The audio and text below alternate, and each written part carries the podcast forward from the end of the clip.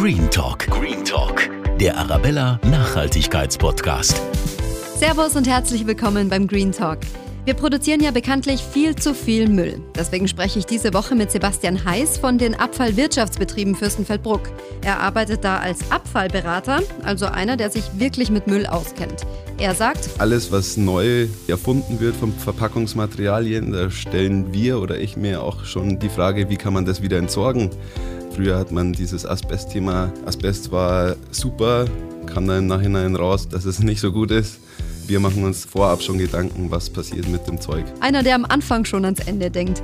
Was mit unserem Müll passiert und warum wir alle dringend brav recyceln sollten, hört ihr jetzt. Green Talk. Hallo Sebastian, herzlich willkommen bei uns im Green Talk. Schön, dass du dir Zeit genommen hast für das Podcast-Gespräch heute. Ähm, wie geht's dir denn, wenn du siehst, wie viel Müll jede Woche allein im Landkreis Fürstenfeldbruck anfällt? Ja, es ist tatsächlich bedenklich, sage ich jetzt mal, was wir da produzieren oder wie viel Mengen das tatsächlich sind. Ich meine, wir im Büro kriegen das jetzt nicht mit, wirklich. Ich komme zwar aus der Praktik, ich war am Wertstoffhof selbst tätig und weiß, was da alles anfällt. Und ich war nur auf einem Wertstoffhof in einem Dorf, also nicht in Fürstenfeldbruck oder in Germering. Aber es ist echt hart. Und ich glaube auch, dass da noch relativ viel Arbeit vor uns liegt. Ähm, es sind zwar jetzt erste Schritte, sage ich mal, getan mit diesen Coffee-to-go-Bechern, die unsere Stadt hat, einen, oder dann gibt es ja, gibt's ja noch verschiedene Becher, ähm, aber auch sowas wie Repair-Cafés, äh, dass man eben versucht, Abfall zu vermeiden. Das ist eigentlich immer das A und O, überall, wo Abfall vermieden wird. Um den muss man sich nicht mehr kümmern, dass er entsorgt wird. Also der beste Abfall ist der, der nicht entsteht, sagen wir immer. Genau, also es sind erste Schritte sind getan. Wir im Brucker Landkreis äh, bieten zum Beispiel auch, wir haben einen Flyer mit Geschirrverleih, weil ein ganz großes Thema auch immer diese Einweggeschirr-Sachen sind, die einfach nur einmal benutzt werden und weggeschmissen werden. Wir bieten äh, einen Geschirrverleih-Flyer an, da kann sich der Bürger dann äh, informieren äh, wo er dann Geschirr für Festivitäten ausleihen kann. Des Weiteren haben wir auch eine Wertstoffbörse. Das ist äh, das System, dass wenn ich an den Wertstoffhof gehe und sage, ich möchte es abgeben, ich brauche es nicht mehr, aber eigentlich ist es, es ist weder kaputt, noch ist es dreckig, noch, also man kann es wieder verwenden. Dann kommt es bei uns in die Wertstoffbörse. Abgeben dürfen zwar nur Landkreisbürger, kaufen darf aber jeder. Genau, und da gibt es verschiedenste Sachen, vom Geschirr über Möbel, Bilder. Genau. Super, und wie die, so ein Second-Hand-Laden. Genau, eigentlich. wie ein Second-Hand-Laden. Was hast denn du für ein Gefühl? Wird der Müll tendenziell mehr oder weniger? Also ich meine, jetzt in den letzten Monaten, sage ich mal, oder auch Jahren ist ja die Umweltproblematik immer mehr so in den Vordergrund gerückt, aber kann man eine Richtung feststellen, ob sich da auch wirklich was tut? Das ist schwierig tatsächlich. Ich habe jetzt weder das Gefühl, dass es auf die eine noch auf die andere Seite ausschlägt. Was auf jeden Fall schon mal wichtig ist, dass der Fokus, also diese Abfallproblematik, die rückt in den Fokus. Man sieht es immer wieder im Fernsehen jetzt tatsächlich auch mal. Ähm, und ich glaube, da ist man tatsächlich schon mal auf dem richtigen Schritt wenigstens. Also ich glaube nicht, dass es weniger wird gerade, aber der Fokus von den Leuten, das ist eigentlich das, dass man sich das ins Bewusstsein ruft, was verbraucht man, was produziert man. Genau. Ähm, hast du vielleicht das Gefühl, dass die Menschen mehr recyceln als früher oder vielleicht sich auch mehr mit dem Thema Mülltrennung beschäftigen? Hm, ich glaube, das gibt Extreme einfach. Es gibt Leute, die penibelst trennen und es gibt Leute, denen es einfach total egal ist. Und ich glaube deswegen, wenn jeder sich das ein bisschen mehr zu Herzen nimmt, dann ist allen geholfen. Also die, wo das eh penibel machen, denen ist ja eh, also Hut ab. Aber es gibt, glaube ich, echt noch so viele Menschen, denen es einfach egal ist und einfach alles in die Restmülltonne kommt, ob das Glas, Papier oder eben tatsächlich Plastik oder der Restmüll ist. Das ist vielen halt doch egal.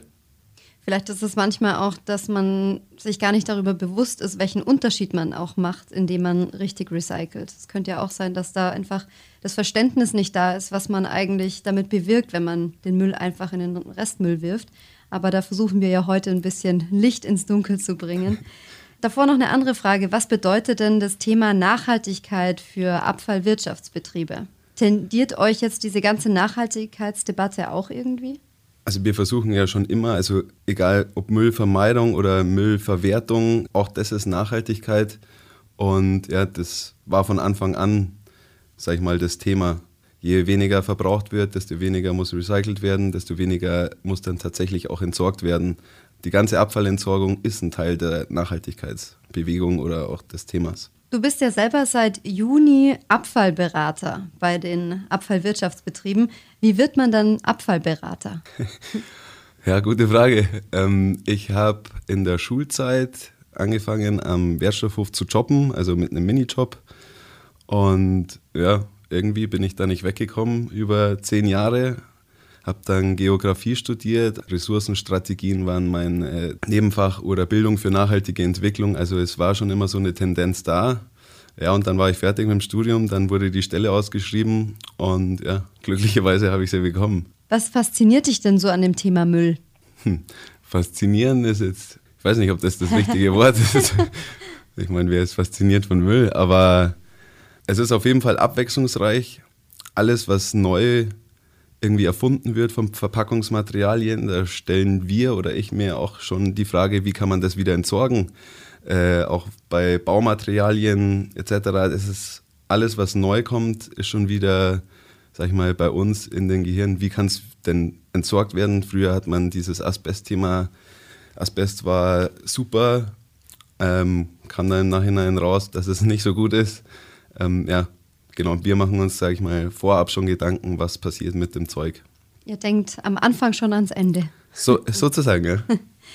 Welche Fragen hörst du denn von Menschen häufig zum Thema Recycling oder Mülltrennung? Also so als Abfallberater bist du nämlich an auch derjenige, der dann zuständig ist, solche Fragen zu klären. Was sind denn so die häufigsten Fragen? Ja, häufig wird tatsächlich die unterschiedlichen Systeme dann in Frage gestellt oder auch unser System in Frage gestellt. Häufig hört man auch, ja, es wird getrennt, es wird getrennt, aber dann wird doch alles zusammengeschmissen und verbrannt.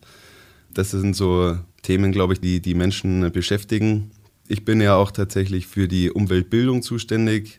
Ich habe dann viel mit Kindern, Kindergärten und Schulen zu tun.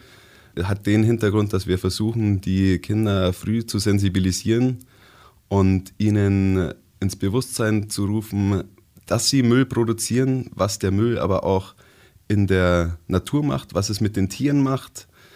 Ja, und dass es einfach so bleiben soll, so sauber, wie es bei uns jetzt ist. Also wenn man in andere Länder schaut, da sieht es ja dann teilweise anders aus. Okay. Da würde ich dann auch später noch mal ein bisschen genauer drauf eingehen, weil ich das auch sehr spannend finde mit diesen Projekten in der Schule. Aber jetzt bleibt man vielleicht noch mal bei dieser einen häufigen Frage. Auch ich in meinem Bekanntenkreis kenne diese Diskussion. Man trennt und trennt und am Ende wird eh wieder alles zusammengeschmissen. Was sagst du denn zu diesem Vorurteil? Also es ist tatsächlich so, dass wir, wir können ja belegen, dass nicht alles zusammengeschmissen wird. Fakt ist, was in die Restmülltonne kommt, wird verbrannt. Das ist bei uns im Landkreis das Abfallheizkraftwerk in Geiselbullach. Muss man aber auch sagen, es hört sich immer alles so negativ an, wenn man sagt, der Restmüll wird verbrannt. Es ist bei uns in Deutschland, wir haben den Luxus, wir haben die technischen Fertigkeiten, wir können Filter drüber legen und wir können die Wärme durch das Verbrennen, das wird bei uns in die Region, in der Region wieder eingespeist und eben auch Strom produziert. Hm. Ähm, ja, es gibt verschiedene Recyclingwege vom Material her. Glas ist zum Beispiel, wenn das richtig sortiert ist, auch nach den Farben, dann wird es gebrochen und wieder eingeschmolzen. Ähm, bei dem Behälterglas ist es eben ziemlich einfach, also einfach in Anführungszeichen, äh, wieder neues Glas herzustellen, genauso wie bei Papier. Das wird aufgeweicht und ähm, dann kann eben wieder neues Papier entstehen. Was glaubst du, wo das Vorurteil herkommt, dass dann eh wieder alles zusammengeworfen wird? Gab es da irgendwie mal Fälle, dass die Leute so auf die Idee kommen oder machen die sich damit einfach nur einfach? Es kann sein, dass wenn Sachen abgeholt werden, Müllwägen, die zum Beispiel Glas abholen, die haben verschiedene Kammern und klar wird das in ein Müllauto geladen, aber die haben verschiedene Kammern und wenn ich jetzt Grünglas, Braunglas und Weißglas abhole, dann wird das klar. Also äußerlich alles zusammengeschüttet auf den ersten Blick aber es ist so, dass die Wägen eben verschiedene Kammern haben und es wird dann eigentlich nicht alles zusammengeschüttet, sondern es wird, ist trotzdem die Trennung noch vorhanden. Ich weiß nicht, vielleicht kommt es daher, sonst habe ich tatsächlich keine Erklärung. Also du sagst, es ist definitiv nicht so bei euch? Nein. Okay. Es gibt ja auch viele Menschen, die sagen, sie würden gerne trennen und richtig recyceln, aber es überfordert sie einfach die Menge an verschiedenen Arten von Plastik, die es zum Beispiel gibt. Wie behält man da den Überblick oder was sind da die häufigsten Fehler, die gemacht werden? Also ich glaube, die häufigsten Fehler oder der häufigste Fehler ist einfach dieses, boah, das ist mir zu schwierig, da fange ich gar nicht an. Es ist ziemlich einfach Glas und Papier, genauso wie Dosen. Kleinen Wertstoffhöfe oder die Inseln, die findet man überall. Das ist ziemlich simpel. Beim Plastik wird es dann zwar komplizierter, aber auch da, wenn man sich da ein bisschen damit befasst und sich das mal anschaut, dann äh, kriegt man das auf jeden Fall hin. Also das ist unsere Erfahrung. Die Kunststoffsammelstellen, die sind auch immer mit Mitarbeitern besetzt, die helfen. In dem Sinn gibt es da keine Ausrede. Ich glaube, dass das eher dieses, Wort das ist, hört sich am Anfang viel und kompliziert an, aber wenn man dann drin ist, dann geht es. Könntest du vielleicht mal so einen groben Überblick geben über die verschiedenen Arten von Verpackungsmüll und wie man die trennen muss? Also auf welche Inschriften man da achten muss? Also bei uns ist es tatsächlich so, wir haben eine Papiertonne, die ist blau, kommt das Papier rein. Dann eben die kleinen Wertstoffhöfe, die sind mit ähm, Papiercontainern ausgestattet, mit Glas, Grün, Braun und Weißglas und Dosen. Teilweise ist noch ein Altkleidercontainer, äh, steht da noch. Dann haben wir den großen Wertstoffhof, da kann man Sperrmüll abgeben, Altmetall, es gibt einen Kunststoffcontainer, also es, bei uns heißt es stoffgleiche Nichtverpackung, Kleiderbügel zum Beispiel, der besteht aus Plastik im Endeffekt, ist aber kein Verpackungsmaterial oder eine Gießkanne. Dann gibt es noch Altholz, bei uns gibt es noch Gartencontainer und dann eben die Kunststoffsammelstelle, die ist immer integriert im großen Wertstoffhof. Gibt es dann die verschiedenen Fraktionen wie Styropor, Aluminium, Becher, PET-Flaschen, dann die normalen Flaschen, nenne ich sie mal, ähm, wo Waschmittel zum Beispiel drin ist, die milchig sind. Woher weiß ich, dass es zum Beispiel keine PET-Flasche ist? PET ist immer durchsichtig. Okay. Genau. Und die anderen sind immer milchig. Ist tatsächlich auch wichtig, dass man die zwei trennt, weil aus den PET-Flaschen äh, kann man auch immer was machen, aus den anderen auch. Und wenn das gemischt ist, wird es immer schwierig. Dann haben wir noch Batterien, also wir haben auch so Problemmüll-Sammelstellen, wo Batterien, Säuren, Öle, Chemikalien etc. aufgenommen werden, dass der Bürger das auch richtig entsorgt, weil eine Batterie oder Lacke, Säuren, Chemikalien haben tatsächlich im Restmüll, das kann auch gefährlich werden. Dann. Genau, das wäre jetzt auch noch eine Frage von mir gewesen, die mich interessiert. Was kann denn im schlimmsten Fall passieren, wenn man falsch trennt und die falschen Flaschen in den Kunststoffcontainer wirft? Also problematisch wird es zum Beispiel, wenn man ähm, eine Gasflasche zum Metall gibt, die noch nicht ganz leer ist oder noch nicht geöffnet ist. Die kann es zerreißen und da gibt es auch eine Druckwelle.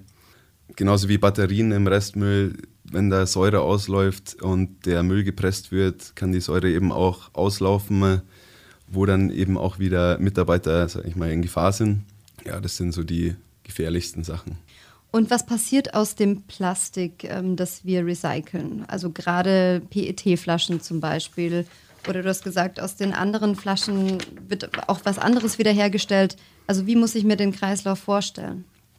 Also bei der Kunststoffrecycling unterscheidet man zwischen dem werkstofflichen Recycling. Das ist, wenn aus gebrauchten Kunststoffverpackungen wieder neue Kunststoffverpackungen entstehen. Es ist ähm, aber so, dass immer downgecycelt wird. Es wird nie recycelt, also nicht nie gleichwertig, sondern eher abwertend oder immer abwertend. Also aus einer Flasche wird nie eine Flasche, sondern könnte vielleicht eine Folie werden, die aber nicht für Speisen zulässig sind. Hinsichtlich Hygiene etc. Genau, ja. Dann gibt es das rohstoffliche Recycling. Ähm, da ist es so, dass der Kunststoff in seinen gasförmigen Zustand zurückgeführt wird. Ist zum Beispiel dann Ersatz für Schweröl in Hochöfen. Mhm. Genau. Und das letzte ist die energetische Verwertung. Das heißt, wenn Plastik verbrannt wird. Plastik besteht aus Öl und wird dann eben zum Beispiel als Ersatzbrennstoff in Zementfabriken verwendet. Das ist aber dann wahrscheinlich nicht die umweltschonendste Möglichkeit, sondern das ist die, wenn es keine andere Möglichkeit mehr gibt, oder? Genau so ist es. Aber wir in Deutschland haben den Vorteil, dass wir eben diese Filter haben. Es ist was anderes, wenn ich draußen ein Feuer mache mit, mit Plastikverpackungen, als wenn ich sie ähm, gezielt verbrenne also es macht auf jeden Fall einen Unterschied, ob ich es jetzt hier verbrenne oder ob es irgendwo verschifft wird und dann offenes Feuer gemacht wird. Verstehe. Genau. Gibt es aus Umweltsicht eigentlich besseres und schlechteres Plastik? Bei den Getränkeflaschen gibt es Unterschiede. Also man kann tatsächlich unterscheiden zwischen den ähm, Getränkeflaschen, die man zerdrücken kann, die aus diesem weichen Plastik sind, ähm, und den äh, härteren Plastikflaschen, die werden nämlich wiederverwendet Bei den dünneren ist es ja so, dass die einmal benutzt werden und dann werden die gepresst. Also wenn Plastikflaschen, sollte man tatsächlich die dickeren Flaschen benutzen. Wie ist denn das mit unserem Papier, das wir recyceln? Bei Papier ist es so, also bei uns wird es so gemacht, es kommt in die Sammelcontainer oder in die blaue Tonne und wird dann in einer Papiersortieranlage vorbehandelt und aussortiert von Störstoffen und zu Ballen gepresst. Dann kommt es in einen Pulper, das ist ein überdimensionaler großer Mixer, der zerfasert alles, da wird Wasser zugeführt und aus dem Faserbrei kann dann wieder neues Papier entstehen oder wird wieder hergestellt, wird wieder hauptsächlich downgecycelt und sind dann Kartons, Briefumschläge oder Papierrollen. Beim Altpapierrecycling spart man eben Holz und Energie hauptsächlich.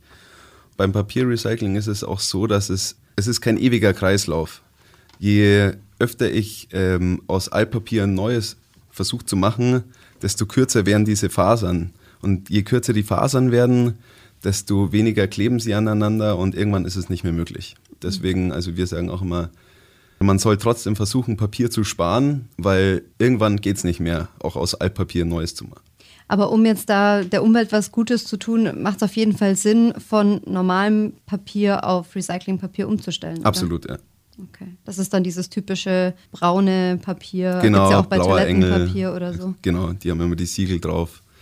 Ist auf jeden Fall sinnvoller als äh, neues Papier zu kaufen. Weil beim neuen müssen Bäume dran glauben, äh, man braucht viel Energie und Chemikalien. Das ist beim recycelten Papier in der Menge nicht der Fall.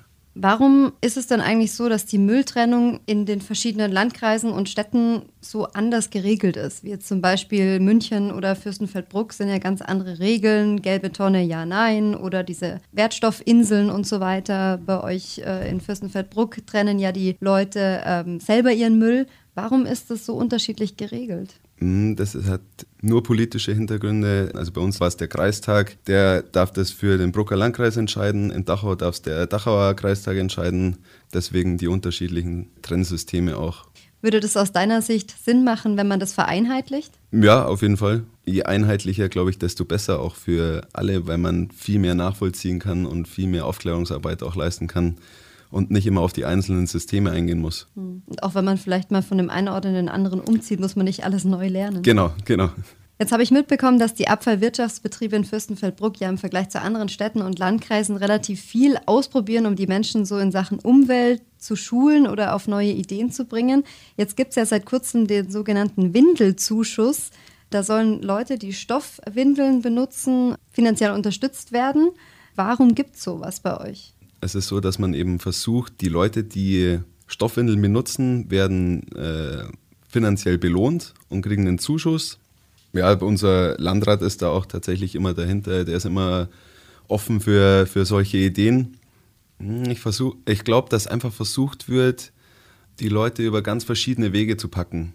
Und auch wenn sie nur über eine Sache gehen, dass sie sich mal Geschirr ausleihen oder die Stoffwindeln benutzen, dass sie dann eben auf diesen richtigen Pfad kommen. Wenn jeder nur ein bisschen was mehr macht, dann äh, kann was passieren. Wie sind denn da die Reaktionen von den Leuten? Die einen finden es richtig gut, die anderen sagen, ja, habt ihr das schon mal gesehen mit den Stoffwindeln, ist nicht immer eine appetitliche Sache und was dann auch wieder an Wasser verbraucht wird, um die zu waschen. Diejenigen Leute, die das äh, tatsächlich in Anspruch nehmen, die sind aber meistens eh schon so vorbildlich und finden das dann auch richtig gut und nutzen das dann zusätzlich noch. Was hältst denn du persönlich von dem Zero Waste Lebensstil? Das ist ja gerade so ein Trend auch, das versuchen ganz viele. Was sagst du da dazu? Also tatsächlich finde ich es richtig gut. Bin auch echt beeindruckt, wer das für sich so durchziehen kann. Ich möchte mich aber jetzt nicht so hinstellen, als ob ich, also ich habe einen ganz normalen Lebensstil. Ich versuche schon Abfall zu vermeiden, wo es geht, aber ich äh, krempel mein komplettes Leben jetzt nicht dem Zero Waste über. Also wie gesagt, ich finde es richtig gut und es macht auch Sinn, aber man muss schon, also wie ich das mitgekriegt habe, ordentlich sich umstellen und äh, es ist auf jeden Fall sehr, sehr aufwendig. Gibt es bei dir so ein paar Kleinigkeiten, die du vielleicht versucht hast umzustellen in der letzten Zeit, um ein bisschen mehr Müll zu vermeiden? In erster Linie ist es tatsächlich so, dass ich versuche, weniger Fleisch zu essen. Ja, Müll Tatsächlich trenne ich äh, schon sehr viel länger, da ich ja auch schon lange beim Abfallwirtschaftsbetrieb dann insgesamt tätig bin. Ähm, ja, was noch zusätzlich hinzukommt, also wir kaufen unser Gemüse hauptsächlich beim Gärtner, also genauso wie unser Obst. Und da nimmt man eben immer seine eigene Tasche mit oder seinen eigenen Korb. Und die Nahrungsmittel sind nie verpackt. Genauso wie man zum äh, Metzger geht, äh, der im Ort ist. Genau. Du hast ja erzählt, du besuchst auch Schulen und klärst da über das Thema Müll auf. Das ist ja auch eine relativ neue Stelle bei euch. Wie genau muss ich mir das vorstellen, wenn du da in die Schulen gehst? Was ist da das Ziel? Was macht ihr zusammen? Genau, das ist eigentlich eine meiner Haupttätigkeiten.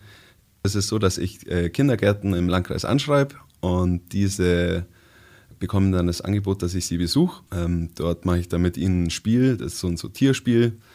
Äh, vorab gehe ich noch auf die Abfallvermeidung ein und erkläre ihnen, was denn Abfall in der Natur anrichtet oder anrichten kann, wenn, er, wenn sich Tiere da drin verheddern oder wenn es ins Wasser gelangt. Dann gibt es verschiedene Tönnchen und verschiedenen Müll, den ich mitbringe. Und dann dürfen die Kinder den zuordnen. Klappt echt ganz gut. Und Ziel sollte es sein, dass die Kinder eben als Multiplikatoren dienen und, sage ich mal, das Gelernte oder die Erfahrung mit diesem Trennen und dem Wissen, was kann Müll anrichten, mit nach Hause nehmen und sozusagen die Eltern wieder packen. Wie reagieren die Schüler auf dieses Mülltraining, sage ich mal? Ähm, eigentlich richtig, richtig gut. Sind sehr interessiert und wenn man Bilder von Tieren zeigt, die sich da drin verhängen oder verfangen, wie, wie ein Igel zum Beispiel in einer Plastiktüte, dann packt es die Kinder sofort. Wenn du eine Sache in unserer Welt ändern könntest, welche Sache wäre das? Also auf den Müll bezogen wäre es tatsächlich, würde ich mir mehr Bewusstsein wünschen, was wir konsumieren, aber auch wie wir mit unseren Abfällen umgehen. Vielen Dank, Sebastian, dass du bei uns warst, zu Gast im Green Talk. Ähm, ich wünsche dir weiterhin ganz viel Freude in deinem Beruf und dass du möglichst viele Kinder motivierst, brav Müll zu trennen. Dankeschön. Green Talk. So, ich muss zugeben, ich habe während des Interviews ein richtig schlechtes Gewissen bekommen, weil ich nicht immer alles brav recycle. Ich gebe es zu, aber ich gelobe wirklich Besserung. Wie sieht's bei euch aus? Recycelt ihr immer brav? Immer, immer, immer? Oder seid ihr da auch manchmal zu faul? Schreibt uns gerne bei Facebook oder Instagram dazu. Wir freuen uns über eure Nachrichten. Und ich sage Tschüss und bis zum nächsten Green Talk.